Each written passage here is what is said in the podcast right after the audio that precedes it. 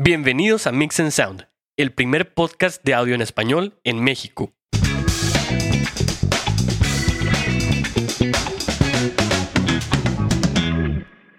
Hola, ¿cómo están? Bienvenidos a una edición más de Mix and Sound. Yo soy Kenneth Castillo. Hugo, ¿cómo andas?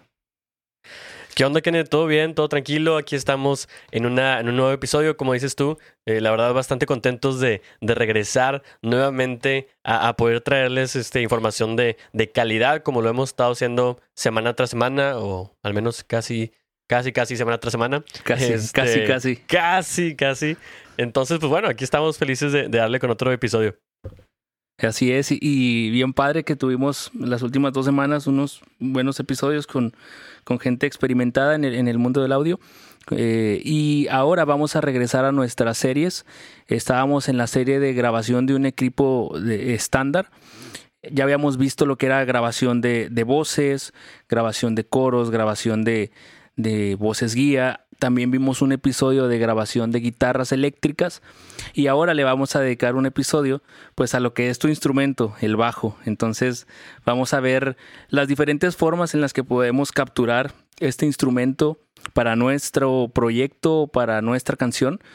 Entonces, aparte vamos a ver ciertos aspectos que tenemos que considerar a la hora de grabar este instrumento que es uno de los que mantiene la pues la fuerza de la canción junto con la batería. Entonces, ¿cómo ves si empezamos Hugo? Súper bien, sí, vamos a darle, vamos a aprender un poquito más acerca de, de grabación. Muy bien. Entonces, recordamos y como veíamos en episodios anteriores, el bajo es un instrumento, pues obviamente grave, es un instrumento que su presencia normalmente está en la zona de los graves, medios graves. Eh, su principal eh, lugar en el espectro, ¿no? Obviamente hay ligeros ajustes que hacemos donde le damos cierto brillo con ciertas frecuencias en las zonas agudas, en las zonas medias, cuando damos slap, cuando tocamos con púa, este, no sé.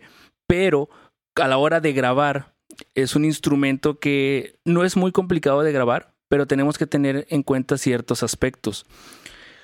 Cosas como lo que platicamos con la guitarra eléctrica, ¿no, Hugo?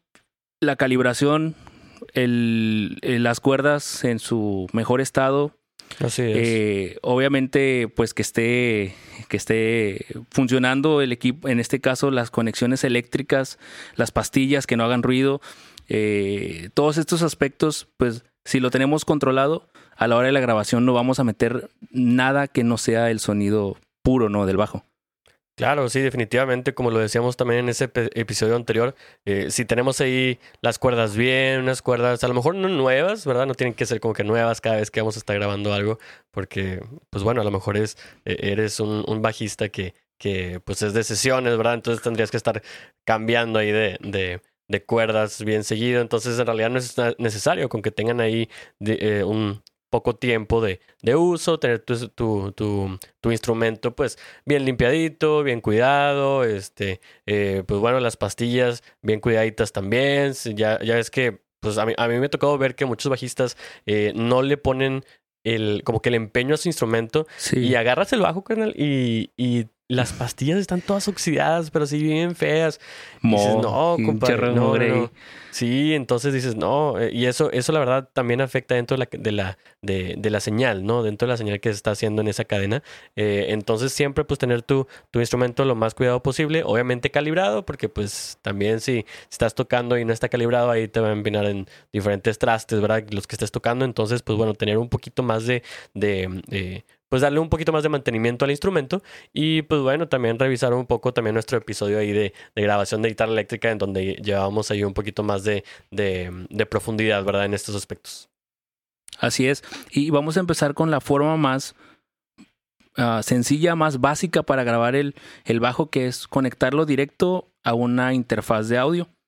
Recordemos que eh, pues esto puede ser lo más sencillo, pero hay que tener varios aspectos que hemos platicado en varios episodios.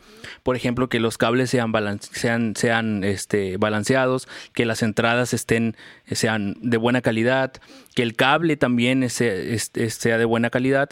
Entonces, Si controlamos estos aspectos, podemos ayudar, pero recordemos que el bajo es un instrumento que tiene pues u- una diferencia en la impedancia comparado con otros instrumentos. Entonces, si nosotros metemos directo el bajo ahí, podemos ocasionar que pues generemos un poco de ruido a la hora de, de, estar grabando. Entonces, eh, por eso es, con esto va pegado a, la siguiente forma de hacerlo, que es utilizar una caja directa para conectar el bajo y controlar la impedancia, aparte de tener unos buenos cables y de tener una caja directa, pues buena, ¿no? Eh, de buena calidad. Obviamente hay que revisar el bajo, Hugo. En este caso, igual y te toca eh, ahí explicarles un poquito la diferencia entre el bajo, pues pasivo y activo, porque para eso van a tomar la decisión de qué caja directa utilizar. Claro, pues eh, mira, fíjate que la verdad es que un, bajo pasivo y, un bajo activo van a tener una, eh, una relación muy estrecha con las cajas activas y pasivas. Entonces, básicamente como que lo que está dentro de cada de, las cajas, eh, de las cajas activas y pasivas, básicamente tiene el mismo funcionamiento. Entonces, eh, un bajo pasivo en realidad, pues lo que tiene es que no tiene un preamplificador integrado. Entonces, esto pues te puede dar ciertos, ciertos pros, ciertas ventajas. Una ventaja es que no necesitas pilas, ¿verdad? Un, preamplificador dentro del bajo, pues vas a necesitar ponerle una pila eh, de 9 voltios, ¿verdad? en el caso de mi bajo, dos pilas de, de 9 voltios en casos de muchos bajos. Entonces, este, pues bueno, esa la verdad es una ventaja que no tienes que andar eh, ya sea comprando pilas o que se te eh, acabe, ¿verdad? En medio de una, de una tocada o algo, recargándola exactamente. Este, entonces eso te puede dar más, más, este, un poquito más de, de, libertad, ¿verdad? Otra ventaja de los, de los bajos pasivos es que no tienen tanto, eh, tanto ruido. ¿sí? Ese, ese hum de los, de los aparatos eléctricos eh, eso es clásico, ¿verdad? Porque como, como los bajos activos tienen ese preamplificador, un preamplificador naturalmente va a utilizar más circuitos, va a utilizar más cosas electrónicas. Entonces, un bajo pasivo prácticamente te va a dar eh, cero ruido. Eh, tiene ciertos electrónicos, entonces pues claro que siempre que traiga algún electrónico, algún cable, etcétera, siempre va a haber un ruido, eso siempre es de, de ley, pero comparado con un, un, bajo activo te va a dar mucho menos ruido que uno, que uno activo, ¿verdad? Em, y una desventaja de eso es que como no tienen eh, un, un, preamplificador, entonces van en realidad a tener una señal un poco más débil, ¿sí? Un, bajo activo va a tener una señal mucho más fuerte porque pues el preamplificador ahí le da el, le da el punch, ¿verdad? Le da el punch, para, que, para que suene, le da ese para levantarlo. Entonces eso la verdad es, es algo muy, muy padre, ¿no? Este, y otra cosa es el sonido. El sonido casi siempre de un bajo pasivo a un bajo eh, activo es que los pasivos casi siempre suenan un poquito más cálidos, un poquito más así redonditos. Y los instrumentos que son activos Sí, los bajos que son activos van a sonar un poquito más brillantes, ¿sí? un poquito más brillosos, un poquito así más, más del lado agudo. No significa que el bajo va, va, a sonar agudo, sí, pero, pero sí no va a ser tan redondo el sonido, no va a ser así como que un poquito más así de, de piquetilla y por ahí. Entonces, eh, es, la verdad, yo creo que una... Em, pues algo que tenemos que considerar del sonido que nosotros vayamos a querer grabar. Entonces, si nosotros queremos a lo mejor un sonido eh, que sea un poquito más, más caluroso, pues es probable que tú quieras llevarte tu bajo pasivo, ¿verdad? O si quieres algo un poquito más, eh, pues que, que, que, quepa para más rubros así de música, para más géneros, un bajo activo se me hace que es lo que, lo que podría ayudarte, ¿verdad? Y, y de igual manera también con los cables que tengas y eso, eh, eso también va a tomar, vas a tener que tomar en cuenta eso para tu decisión de si llevarte el activo o el pasivo o no, porque como decíamos ahorita, pues obviamente el pasivo, eh, aunque tienes que, eh, te da menos, menos ruido, pues también te da menos potencia en el sonido. Entonces si quieres un poquito más de punch, pues sería darle por un bajo activo. Es básicamente algunas de las ventajas y desventajas que tienen este, los, los bajos activos contra los pasivos. Y, ahora recordemos que como estamos grabando a, conexión directa por medio de una caja, pues no tenemos un amplificador. Entonces, para esto vamos a necesitar pues de estos programas virtuales, ¿no? De estos simuladores de amplificadores que tienen los programas de grabación. En este caso a mí me ha tocado usarlo en Logic y los amplis están muy buenos. Este, pues son eh, Ah, son simuladores de los Ampeg, de los Fender, este, de varios amplificadores, de los Orange, eh, que son eh, pues amplis que tienen un, un, un sabor, un olor, un, un, sonido este, muy, muy agradable, ¿no? Este, obviamente también depende de lo que busques. Eh, claro, estos pues ya depende de la, del presupuesto de cada quien, si tiene la posibilidad de, de comprar alguno de los este, simuladores que vienen de, de alguna de estas marcas, pues con ganas. Obviamente, yo les recomiendo cuando es bajo, pues Logic tiene una buena base de datos donde podemos sacar amplificadores muy, muy, muy padres. Este, y, y bueno, de aquí vamos a irnos a otro aspecto, porque mucha gente graba el bajo no de la forma que sería con un instrumento en realidad, sino que sería con notas MIDI. Entonces, eh, pues esto ya también ahí va mucho con, con, los que son pianistas, con los que pues normalmente hacen su música o que pues se les da la facilidad no Hugo, de grabar ya sea batería, ya sea pianos, ya sea bajos, todo con un pues con un instrumento virtual, con los con el sistema MIDI. Y, creo yo que a lo mejor sí se pierde un poquito de naturalidad del, del, del toque, ¿no? Del, del, de la forma de tocar de un bajista real. obviamente depende mucho del, de la forma que el pianista pueda interpretar las notas y que pueda hilvanar esa forma de un bajo real. Pero para, para mi gusto, yo creo que si lo notas. O bueno, al menos nosotros que, que estamos este, más en este, en, este, en este rollo, a lo mejor la gente que escucha las canciones dice, ah, pues es el bajo, ¿verdad? Pero, pero no nota la diferencia de que es un bajo, pues, simulado por sistema MIDI. A, mí no me gusta, pero no sé a ti. Eh, fíjate que eh, en lo personal, en lo personal, personal no me gusta, pero eh, como que apelando un poquito a esa parte de nosotros de, eh, pues de, que, que, que, estamos dentro de la parte de grabación. Eh, esto en realidad lo que nos ayuda, eh, al menos en la parte de, poder tener un, bajo grabado en MIDI, es que en realidad nos va a, a, ayudar a no tener que depender de nadie más, ¿verdad?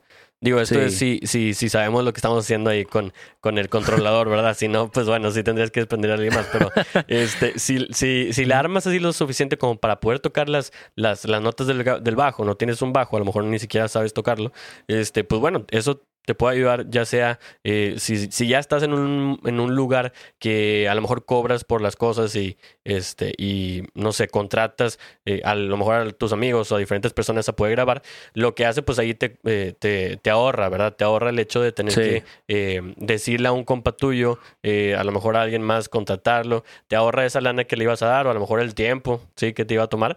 Este, creo que eso cuando cuando no tenemos ahí tanto, tanto, este, tanta lana ahí para empezar, es algo bueno.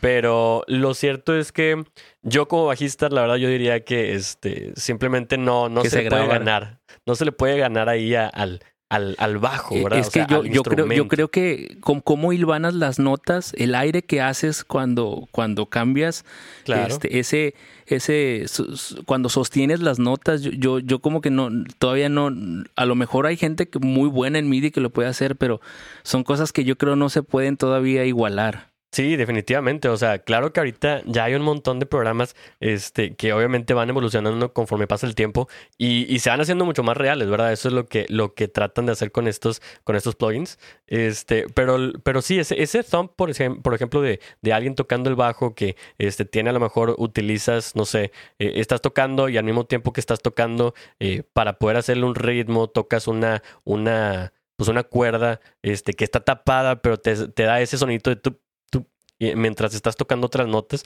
Entonces, eso es algo como que son varias cosillas que creo yo que en, mi experiencia como que eh, sería algo difícil de poder replicar, ¿no? Claro que podrías grabar un bajo eh, MIDI muy bien, o sea, súper excelente, este, sencillo, en el cual pues toques toda la canción y es más, a lo mejor lo, lo grabas también que pues nadie se dio cuenta, ¿verdad? Todo salió bien y este, nadie está pensando si eso fue eh, digital o no, ¿verdad? Entonces, digo, para en esos, en esos casos en realidad es algo chido porque si sabes utilizarlo bien, eh, te da como que más, más ventajas, ¿no? Ya que lo sabes utilizar bien y lo grabaste bien, entonces después tú puedes decir, oye, ¿sabes qué? Híjole, eh, ya, ya hace una semana que lo grabé, ya estuve grabando otros instrumentos y como que no se sentó tan bien el bajo con estos otros instrumentos que grabé, déjame le cambio un poquillo ahí el sonido. Entonces, como es MIDI, ¿verdad? Como es MIDI, a lo mejor, pues este, eso te da en realidad muchísima más libertad para poder eh, eh, editar, ¿verdad? Editar, modificar lo que tú hiciste, el sonido que tú tenías, ponerle eh, pues otro amplificador, ¿verdad? Que hay ya hay, prácticamente cualquier amplificador de los de los populares, eh, pues ya están ahí en, en, versión plugin, entonces pues te puedes ya ir como que sobre la librería para ver cuál se escucha mejor y puedes este cambiar, ¿no? Entonces a mí se me hace que ya sería una cuestión de, de pues si tienes ahí los recursos, ya sea conocidos o de dinero, para poder tener a un bajista ahí y, este, y grabar, ¿verdad? Directamente con el instrumento. O bien, si no, pues a lo mejor tienes las habilidades para poder grabarlo en MIDI y sin problema, ¿verdad? Entonces, se me hace que ahí sería eh, cada quien, cada quien ver su, ver su situación, ¿no? Sí, su posibilidad. Exacto. Este, y, y con esto vamos a, a, llegar a otro punto donde es regresar a como se hacía con, con ampli, ¿no? Con amplificador y micrófono en un lugar controlado, pues ya sea un estudio de grabación pues ya más, más formado. Este, y recordemos que micrófonos para el bajo en sí, pues es complicado por la, por la frecuencias que maneja este instrumento. Entonces, pues podemos llegar a utilizar micrófonos de bombo como los, los Beta 52A. Eh, AKG también tiene algunos como el D112, que es uno así chiquitito o los Sennheiser MD421, que es uno que yo he usado para los toms, pero que también lo he usado para, para ponerlo en un ampli chiquito debajo.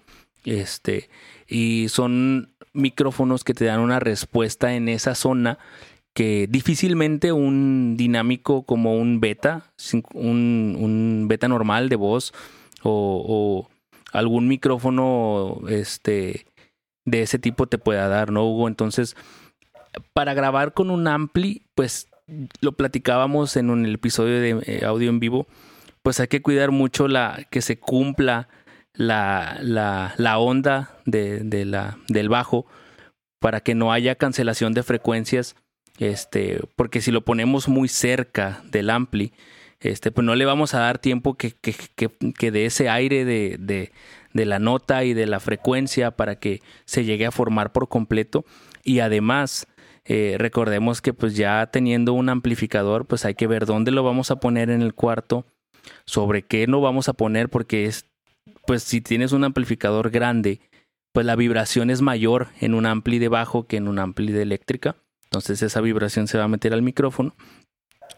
Y en lo personal, eh, a mí me gusta grabarlo directo. El amplificador está padre porque, pues, ¿cuántos amplificadores no hay? Este, que tienen, que te dan un sonido característico, pues ya sea un Harkey, ya sea un Ampex, ya sea un Fender, este, pero pues ya depende de la posibilidad. Digo, si vas empezando, no creo que tengas cuatro amplificadores para, para hacer para pruebas. Ahí, este, para y, y si tienes que chido, este, pero, pero pues ya depende de cada quien. Lo que es con respecto al amplificador, pues pueden utilizar estos micrófonos, este, que, que les van a funcionar y pues tratar de, de cuidar la distancia del amplificador al micro. Sí, sí, sí. Ahí yo creo que lo más importante es no confundir ahí los tipos de micrófonos, ¿no? Porque a lo mejor a alguien eh, se le ocurre ponerle ahí un, un micrófono de condensador y pues bueno, ese la verdad es un, un, grave error, ¿verdad? Ponerle un micrófono en condensador ahí a un, a un bajo. El bajo casi siempre es un, es un instrumento este, potente, ¿verdad? Entonces, sí. pues bueno, ahí en realidad capaz y hasta nos echamos el, el micro, Lo le pasa algo. Entonces, eh, pues bueno, esos, de esos micros que, que mencionó Kenneth, eh, lo que nosotros tenemos que recordar es que tenemos que comprar un micrófono eh, que sea dinámico, ¿verdad? Para que pueda, eh, para que pueda recibir como que esos, eh, esos, esos picos del bajo, sí, en especial si a lo mejor el compa hace mucho slap, ese también está potente. Entonces, eh, definitivamente con alguno de esos micrófonos que son dinámicos y, y sin comprar micrófonos este, eh, condensadores, porque si no, pues vamos a batallar, la verdad, bastante para eso. Sí, y ya a la hora de hacer las tomas, a mí siempre me, me, me gusta agregar como que una pequeña compresión en el preamplificador. Este, obviamente hay bajistas que controlan muy bien la dinámica, este, y te ha tocado ver algunos que son bastante consistentes en sus notas, pero también te toca algunos que pues todavía no tienen esa expertise de, de, de estudio, ¿no? Que todavía pues, pues en vivo no se nota tanto. Entonces agregar una pequeña compresión este, y para quitar esos picos, darle un, un, un release rápido. Este, y pues una compresión no tan, no tan fuerte, cual puede ser un 4 a 1 para que le ayudemos a que, a que le demos esa dinámica consistente a la grabación y, pues ya lo tienes listo, ¿no? Para, para, el, siguiente, para el siguiente paso.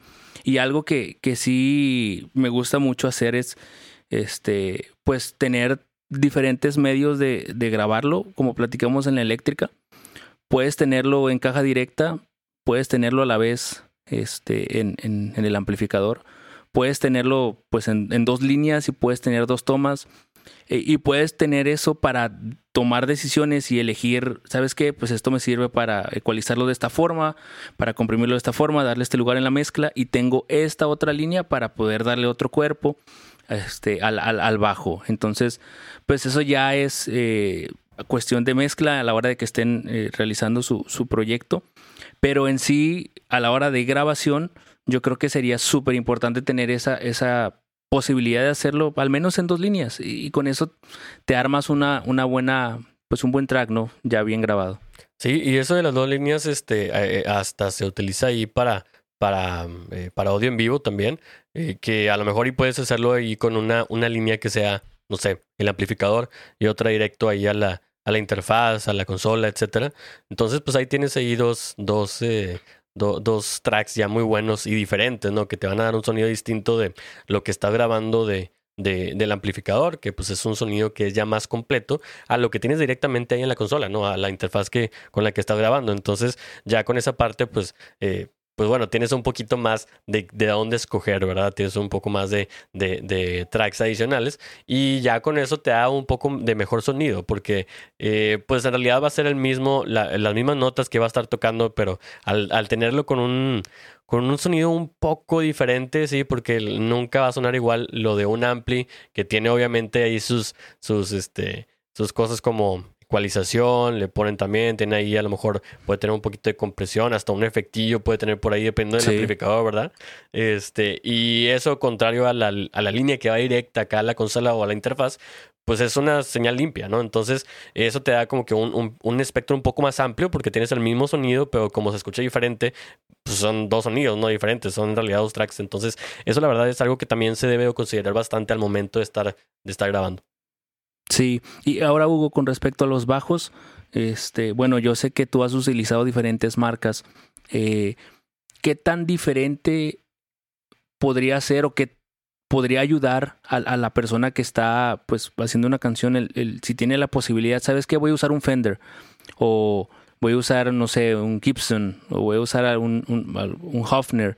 Este, tú, tú que al menos conoces más estos instrumentos, ves las características de cada uno y, y- y tú crees que pueden ser utilizados para diferentes proyectos? O sea, ¿sí se notaría la Sí, diferencia? Sí, sí, sí, definitivamente, pero se notaría intenso eso, este, y, y- yo creo que es por eso que también le están metiendo bastante a los bajos eh, eh, de, de plugins, sí, que también puedes ahí tener tus, tus diferentes bajos, porque en realidad cada marca y, y, y no tan, cada marca y aparte de cada marca, eh, cada modelo dentro de esa marca eh, tiene un sonido particular. Entonces, eh, pues a lo mejor, por ejemplo, un joven suena con ganas en cosas así de un poquito más oldies, ¿no? De si te vas a echar una cancioncita así, no sé, este, pues bueno, del del- de estilo de los setentas, algo así más, este, a lo mejor un poco más country. Más jazz. O más jazzesón, exactamente, ¿sí? Y, pero ese mismo bajo tú no lo podrías usar para, no sé, una canción pop.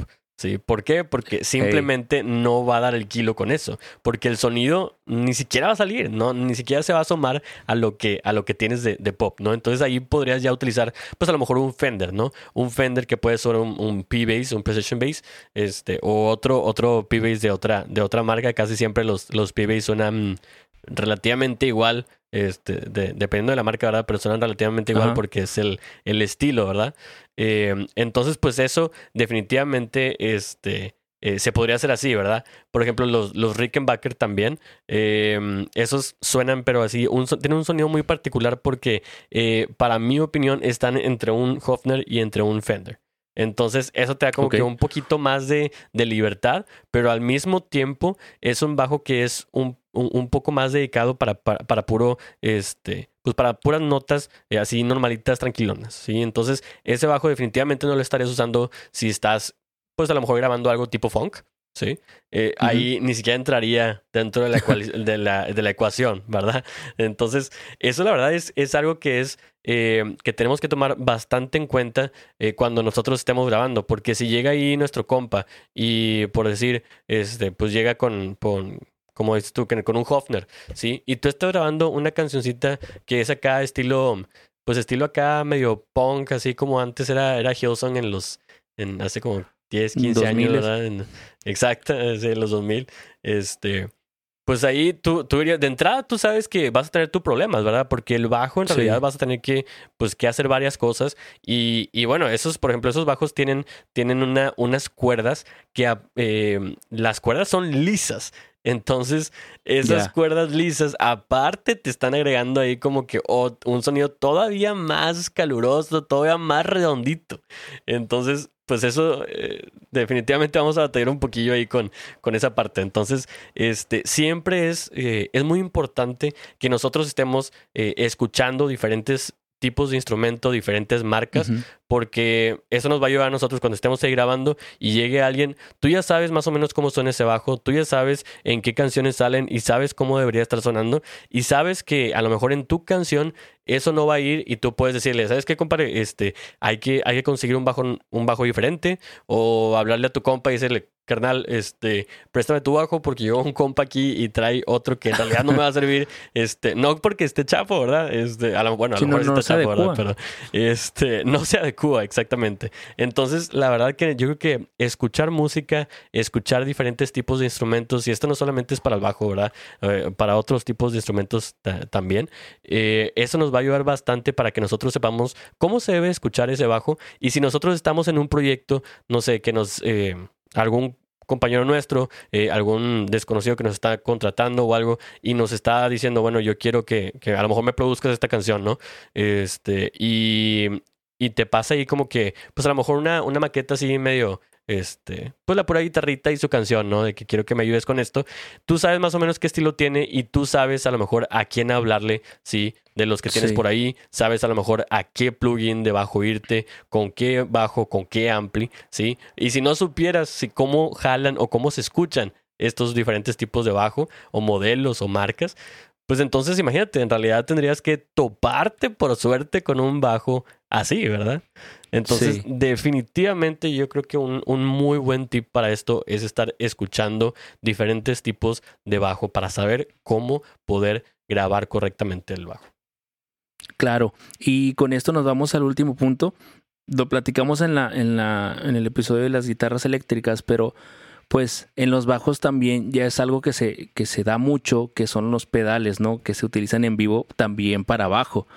Si van a grabar, en mi opinión, todo hacerlo in the box, o sea, tener la, el sonido puro del bajo y ya si tú quieres agregar un efecto, pues se lo agregas en el, en el programa, ¿no? Se lo agregas en el DAW, se lo agregas un reverb, un, no sé, lo, lo que le quieras agregar, un delay, este, la creatividad que tengas. En mi, en cuestión personal, yo prefiero que no le metan los, los pedales a la hora de grabar.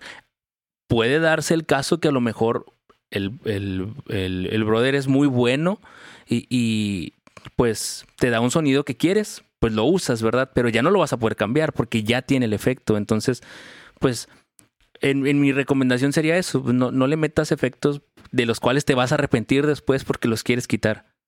Creo yo que ahí tocaste un punto muy bueno, porque como lo decías, hay personas que, que sí saben, sí, que sí saben cuál, cuál es el sonido que ellos quieren y saben cómo, cómo eh, pues qué pedales utilizar para poder tenerlo, sí, para poder tener ese sonido.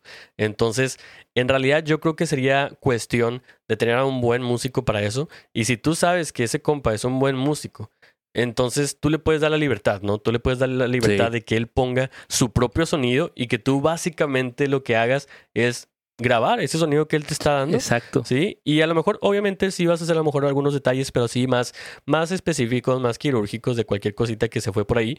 Eh, pero si es una persona que, que le sabe, que, que ha tenido experiencia, pues en realidad él te va a decir, este, él lo que toque, eso es como se debería escuchar, ¿no?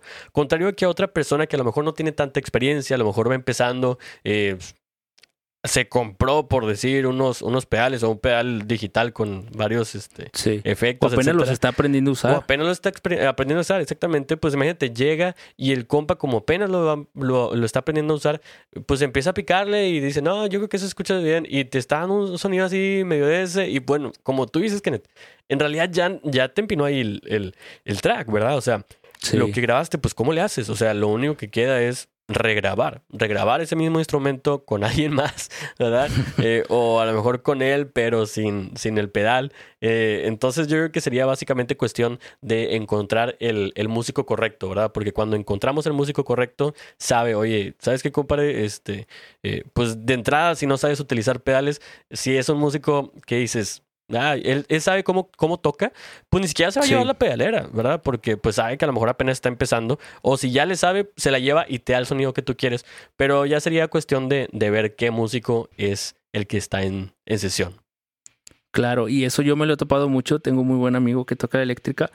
Y a él, cuando he grabado ciertas cosas o ciertas canciones, le doy tanta libertad que confío en lo que me va a dar. Entonces, este, traerá sus pedales pero lo que me da me gusta y lo que me da le queda a la canción. Y eh, lo como tú dices, haz de cuenta que mi única labor fue grabarlo. Lo que estaba haciendo fue grabarlo. Entonces quedó tal cual como él, como él lo, lo tocó, como él lo definió en su sistema de pedales, en su sistema de, de, de si acaso fue ya temas quirúrgicos, pero se quedó como él lo hizo. Entonces, pues ya depende de la confianza que le tengas al músico que vaya a grabar y, de que sea bueno el compadre, porque si no, pues vas a tener que hacer trabajo doble y pues no está chido. Definitivamente, sí.